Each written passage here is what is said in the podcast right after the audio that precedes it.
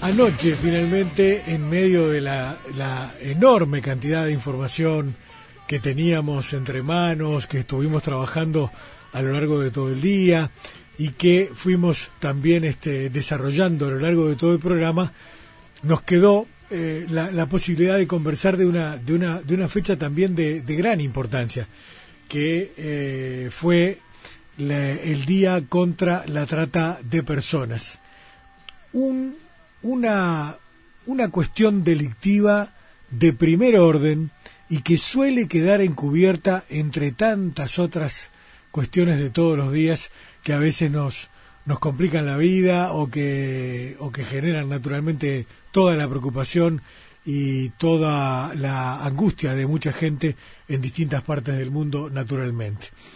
Y es importante que hablemos de esto, es importante que hablemos en voz alta, es importante que lo visibilicemos y es importante que sepamos cómo posicionarnos frente a un fenómeno gravísimo como este que eh, se expresa además en todo el mundo. No tenemos ni siquiera acá, por ejemplo, que a uno le parece que acá no pasa mucho, que acá no pasa nada.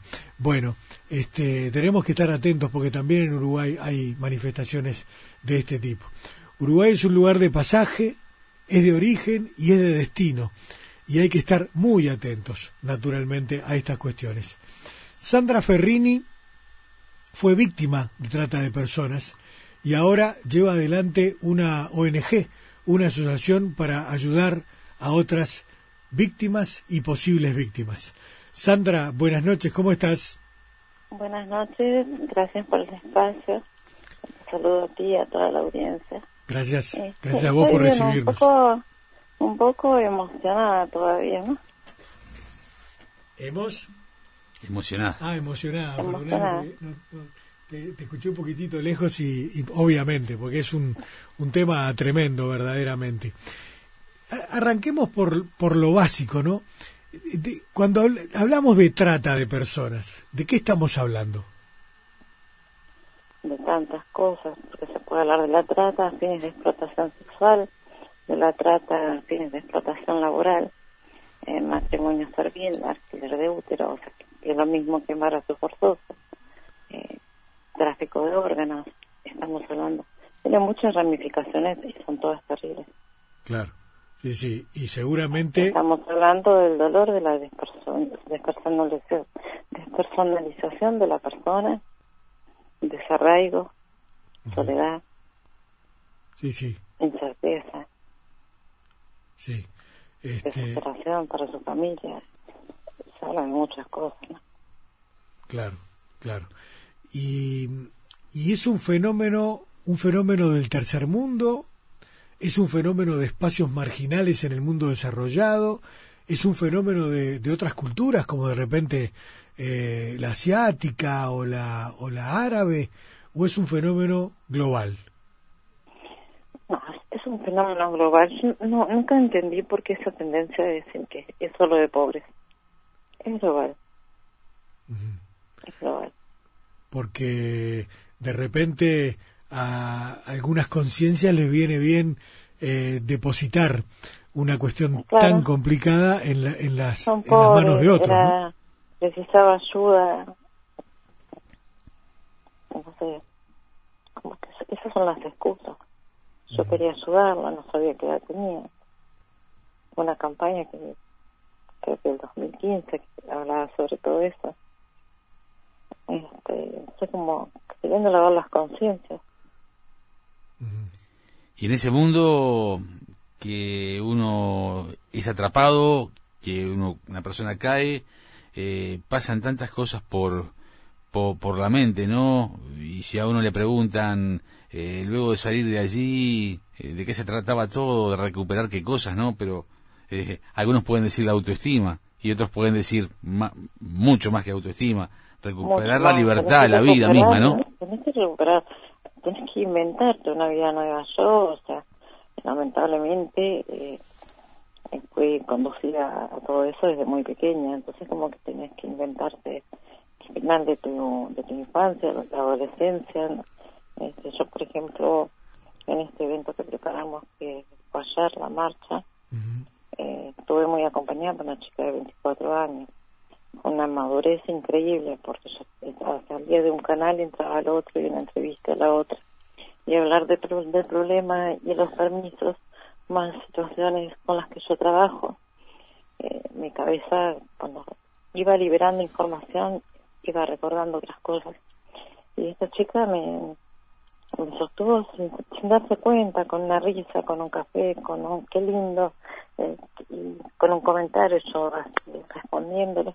Entonces eh, me ayudó a sostener todos estos días, fueron realmente agotadores. Y yo me, preguntaba, ¿por qué una chica de 24 años tiene más, más madurez que yo? Y después digo, no, eh, esta chica tiene 24 años de vida. Claro. Yo es como que hubiera vuelto a nacer a los 45 años, digamos. ¿Cómo se ha vivido al límite? ¿Cómo se ha vivido tan en, penumbras, con cadenas, con barrotes, eh, todo lo que cercenaba la libertad, con, con el destrato, pero a la vez, cómo poder privilegiar en uno de tus relatos cuando hay un accidente de tránsito que en vez de sufrirlo lo festejaste, ¿no? Sí, yo siempre digo, gracias a Dios que tuve un accidente que paralítica, eh, fracturas en la cadera, tres en la pelvis, al inicio tuve un pulmón y un riñón perforado de las costillas rotas, 54 puntos en la cabeza. Para mí fue una, una alegría porque era mercadería en descarte. Este, después me salvaron y, y seguí viviendo este, fui a un hospital y por suerte me violaron porque no tenía un peso, entonces me violaron y después me tuvieron que pagar. Y es triste que vos tengas que decir qué suerte, qué suerte, ¿no? Porque vos te esperas una respuesta del Estado, te esperas una respuesta de, de alguien. A mí no me hubieran violado, yo hoy estaría en situación de calle. Yo no hubiera estado toda ruta, no me hubiera podido jubilar. Entonces yo salía del infierno para ir a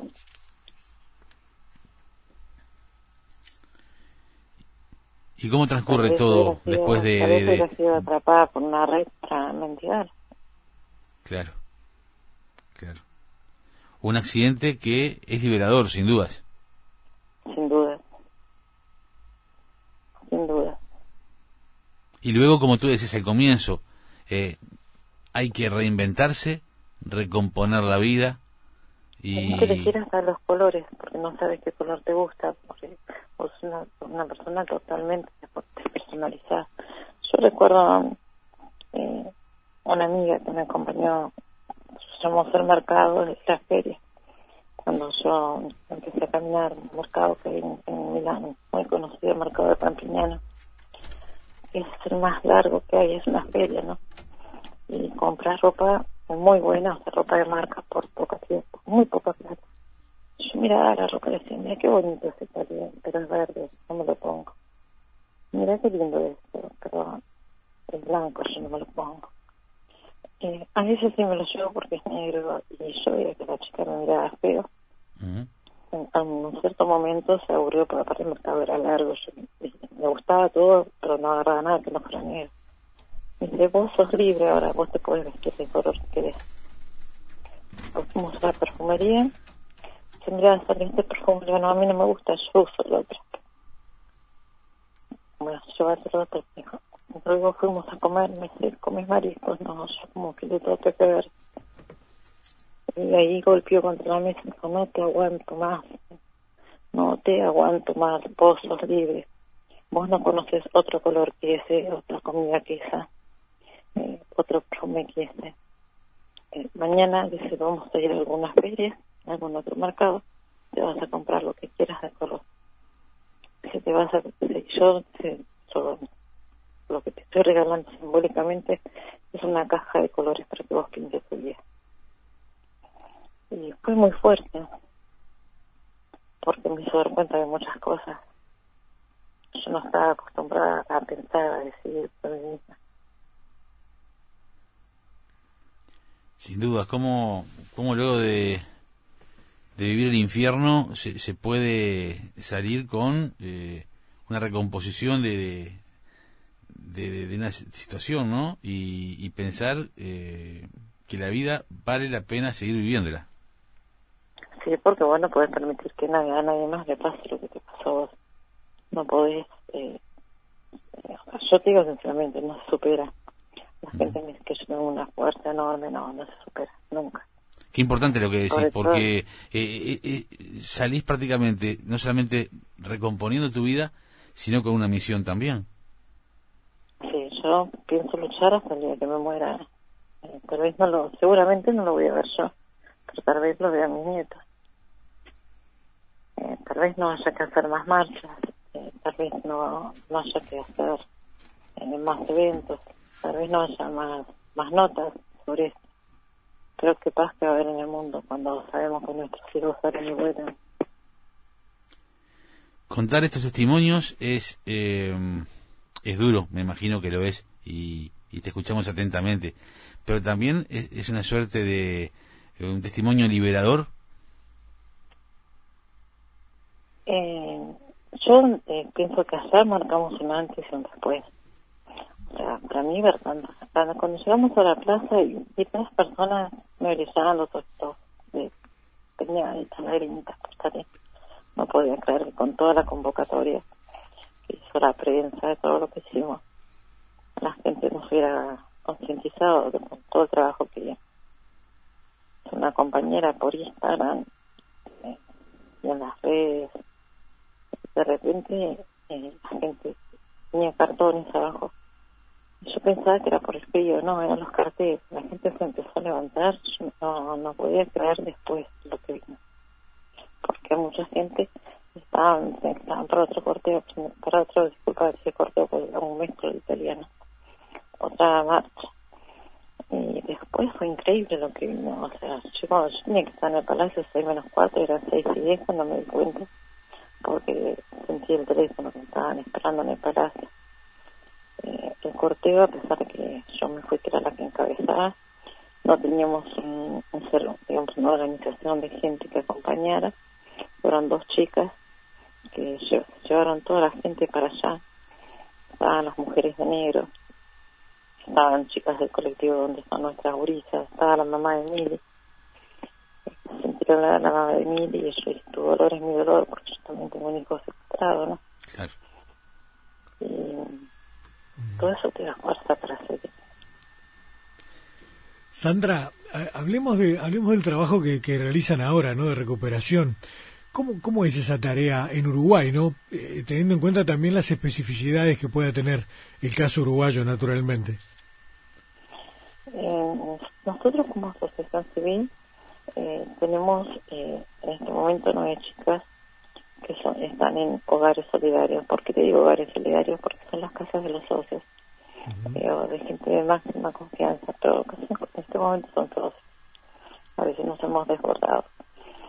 Y se alojan ahí, tienen atención psicológica, van a médicos sin decir quiénes son, eh, después el secreto médico es ellas el médico. Eh, se les trata de, integrar, reunirnos todos los días, eh, hablar de cosas diferentes, también hablar de eso, pero no, no se puede estar hablando de eso todo el tiempo, porque una que se, está recuperando se puede bajonear. Llegar a, lograr ese equilibrio es muy difícil. Después tratamos de, de que estudien, estamos dando talleres de serigrafía y ahora se independizaron cinco chicas que están vendiendo pizzas por mayor, ¿no? Pusieron una mini empresa y yo te llena la vida cuando las ves, te duele que se van, pero te llena la vida. Porque pudiste, porque no volvieron a una esquina, ¿no? Sí, sí, claro. debe ser un, un esfuerzo cotidiano de una, una batalla cotidiana, ¿no? Contra, este, bueno, fuerzas tremendas, ¿no? De, de, dominación y de explotación seguramente, ¿no? Totalmente, totalmente. Impresionaba parte de, tu relato cuando en algún momento explicabas que eh, ese control, esa explotación, ese eh, estar pendientes de, de, ti, de no, de no, dejarte en un avión hablar con los demás, hasta ni siquiera ir al baño o amenazar a, tu familia de muerte. Eh, que no podés pensar, este, yo a veces lo digo, este, a la gente todavía, y vos no podés pensar. Y después digo, uy, no, me la tengo que cerrar esas frases, porque la sentí muchas veces, vos no podés pensar. Esto viene a, un, una anécdota tonta, ¿no? Eh, por motivos de salud yo no podía ir a la esquina se me ocurrió hacer un guiso de lentejas. Y cuando llegó uno de los tratantes, eh, vio que había guiso de lentejas, llamó a todos. Y yo, pero yo quería comer yo.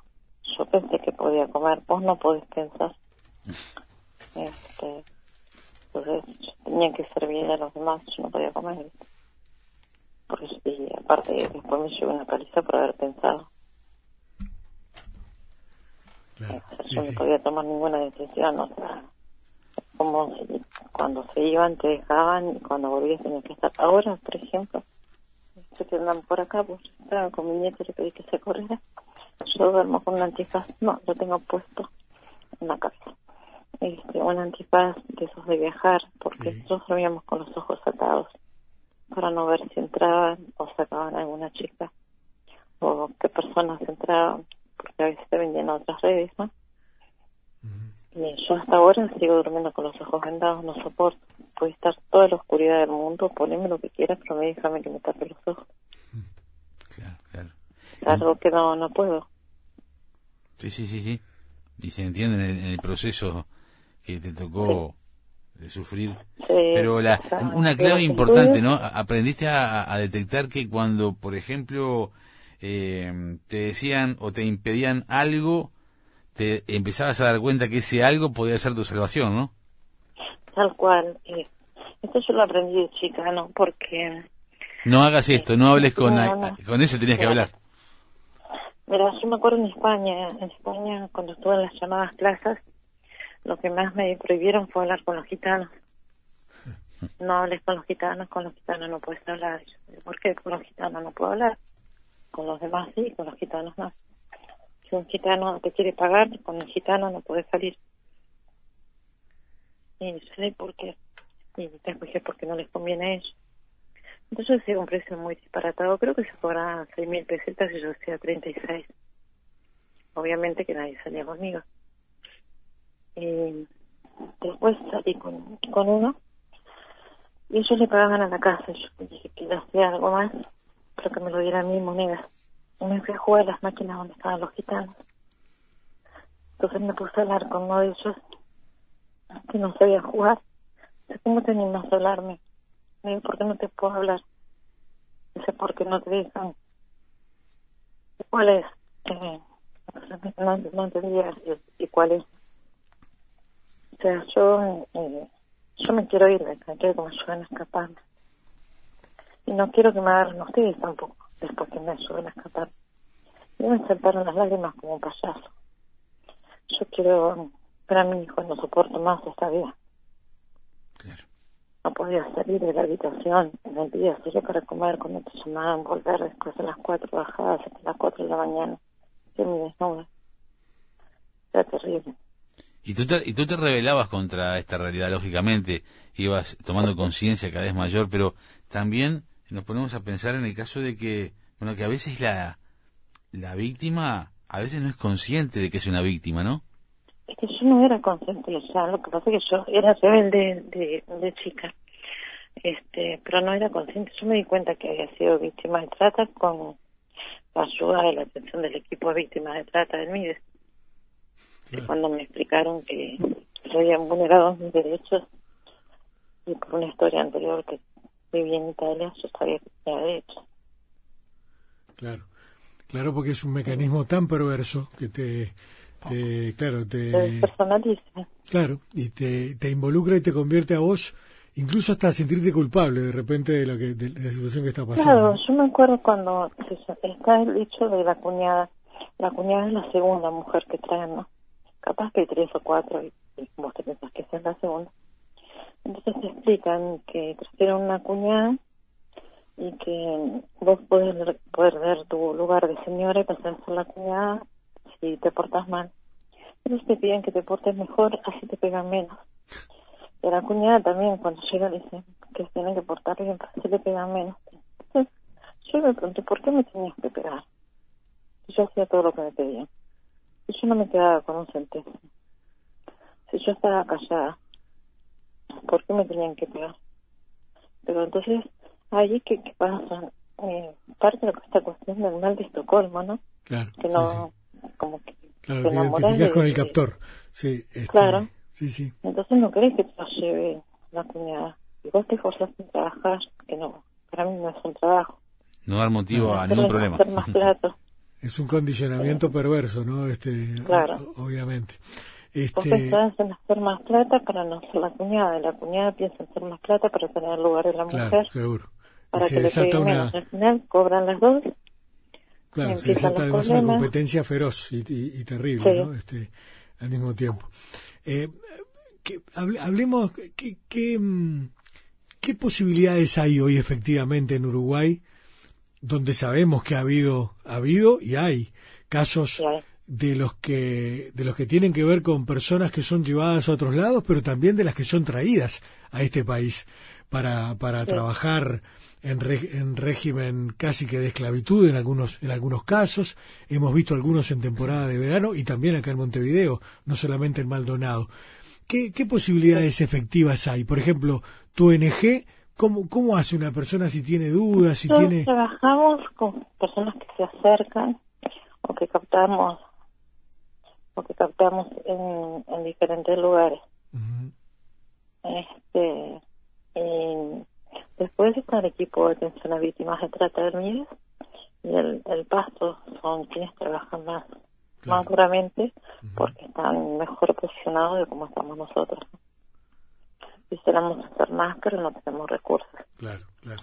Porque si bien hace ocho años que estamos trabajando, hace un año que tenemos la personería y cuando entramos nosotros se habían repartido los, ¿cómo que se llama? que se dice?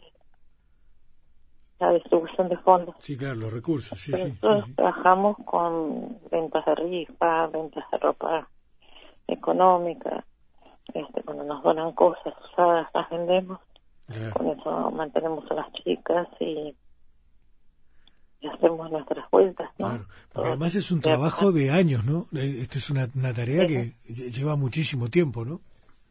que lleva muchísimo tiempo Claro, y es casi como con dormir con los ojos abiertos, el teléfono prendido o un segundo teléfono. Este, y todos los hogares donde están las chicas, siempre en contacto, llamándonos. Claro, sí, sí. Bien. Bueno, eh, es un esfuerzo notable y gigantesco el que están haciendo y un trabajo encomiable verdaderamente. Este, nosotros queremos agradecerte mucho por este rato, por el testimonio, por la No, información. pero yo que le agradezco a ustedes porque es un tema que nos toca a todos. Sí, claro. Es, es muy importante que la gente eh, comience a tomar conciencia. Yo ayer creo que se marcó como un antes y un después. Sí, me Después de haber visto tanta gente en la calle, en el palacio, la gente no entraba más. Ujú. Este, y fue la primera marcha que hace Uruguay. La primera marcha contra la trata se hizo en el 2013, creo que en Holanda. No estoy muy segura, no, no Claro. estoy... Como que estos días me, me llené de, de tanto, tanto, tanto que estoy como un poco despistada. Conmovida, sí, Creo que claro. fue en el 2000, 2013. Sí, claro. Eh, nosotros habíamos convocado a una en el 2011 y fuimos solamente las, las personas que habíamos hecho, pero habíamos convocado por Facebook eh, de otra manera. Ujú. Este, ahora se convocó, eh, hicimos un grupo de WhatsApp, se sumó gente, aportaron ideas. Esta marcha vino acompañada por 14 países de cuatro continentes.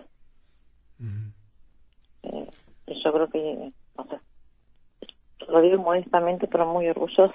Eh, claro, una Sí, movida sí. de proporciones. logré que- tantísimo, ¿no? Sí, sí. Porque yo cuando era, era chica, iba a era chiquita, nunca fui chiquita.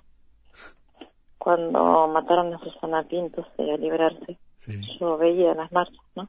sí, sí. Eh, la- el, el entierro, Sí. más que nada porque yo vivía en esa zona. Y yo pensaba, un día yo voy a hacer una marcha y, y voy a ir adelante hablando con todos, diciéndole que no, no lastimen más a las niñas, que no dejen crecer.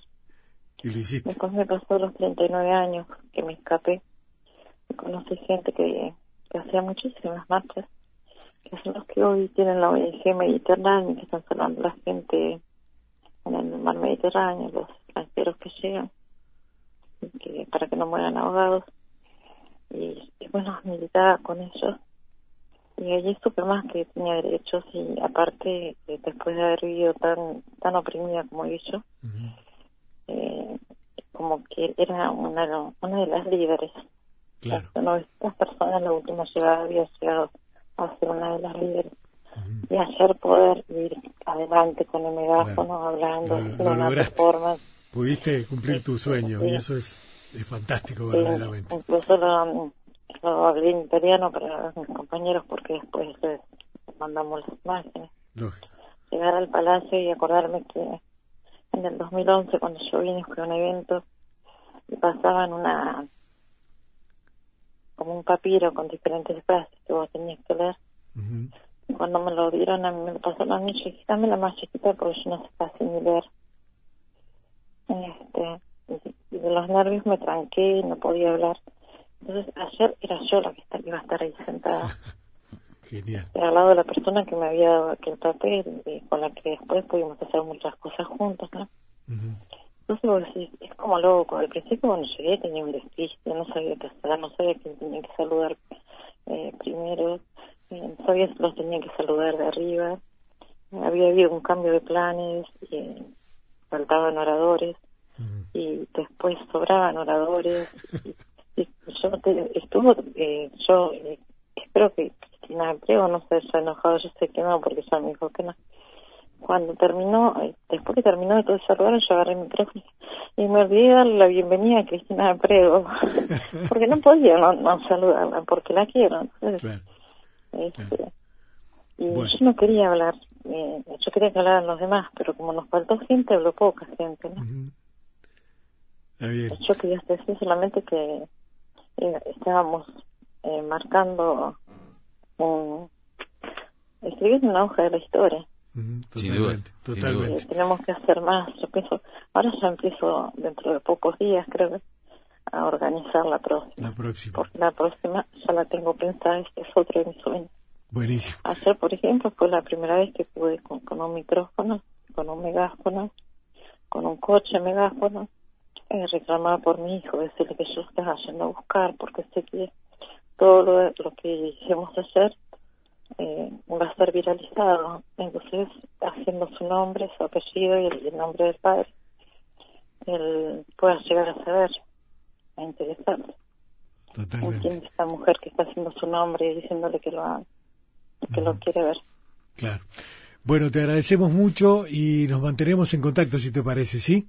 Perfecto. Dale, muchas gracias. y muy buenas noches. Un abrazo, Bien. buenas noches. Hasta pronto, Sandra. Gracias por todo. Hasta pronto. Gracias. Qué historia, ¿no? Este, qué historia, qué, qué tema que hay que tener, hay que tener presente y hay que estar atento también, ¿no? Este, porque parece que está lejos, pero no. Este, no está nada lejos.